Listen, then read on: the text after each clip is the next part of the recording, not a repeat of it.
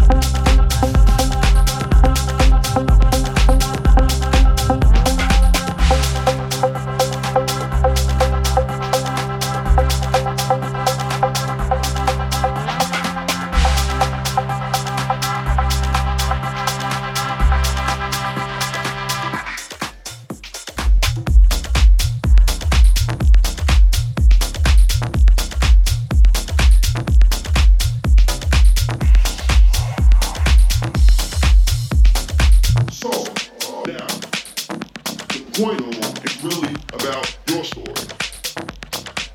Because I don't know anybody in this room. I just met a few wonderful people who've been very nice to me. But I don't know you. I may not ever see you again when I walk out of this room. Okay, I, but the beautiful thing is that a lot of you are young. A lot of you have your whole life in front of you. And so again, I'm not here to sit here and pretend like I'm better than anybody.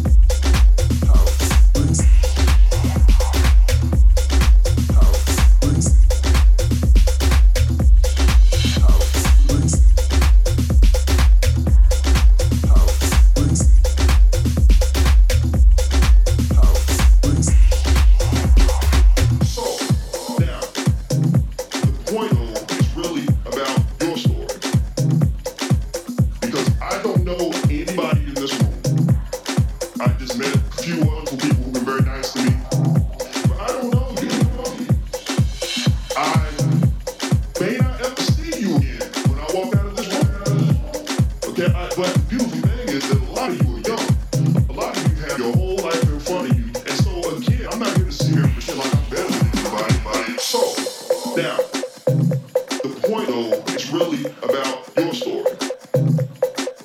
Because I don't know anybody in this room. I just met a few wonderful people who've been very nice to me. But I don't know you. I may not ever see you again when I walk out of this room. Okay, I, but the beautiful thing is that a lot of you are young. A lot of you have your whole life in front of you. And so again, I'm not sit here and